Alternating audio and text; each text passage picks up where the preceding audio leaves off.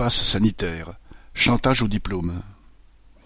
Lors de la rentrée, Jean-Michel Blanquer a affirmé que le passe sanitaire ne serait pas imposé aux lycéens. On ne l'a pas entendu parler de la situation des élèves de lycées professionnels qui font des stages en entreprise. Parmi ces lycéens, ceux qui préparent des métiers de la santé doivent faire des stages en milieu hospitalier ou en EHPAD pour lesquels ils seront soumis à l'obligation vaccinale.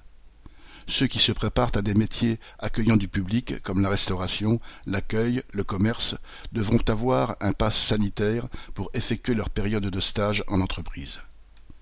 Ces jeunes, futurs travailleurs, n'ont pas eu droit à moins de mépris de la part du gouvernement que leurs parents. Le gouvernement n'a pas prévu de tenir compte de leurs sentiments, de leurs éventuelles réticences à la vaccination, et n'a pas organisé de campagne de sensibilisation pour expliquer son intérêt. Comme certains stages en entreprise commencent dès fin septembre, les lycéens concernés sont censés être vaccinés très rapidement.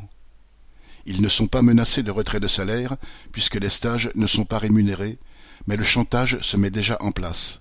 Sans stage, vous n'aurez pas le baccalauréat.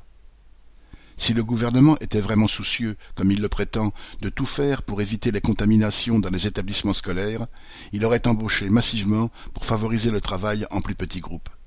En fait, il a continué à supprimer des postes, et les lycéens ont pu constater dès la rentrée qu'ils étaient toujours dans des classes et des établissements surchargés, où les gestes barrières sont bien difficiles à appliquer. Si l'épidémie continue à se propager, le gouvernement pourra toujours dire que c'est la faute des jeunes qui ne sont pas vaccinés. Hélène Comte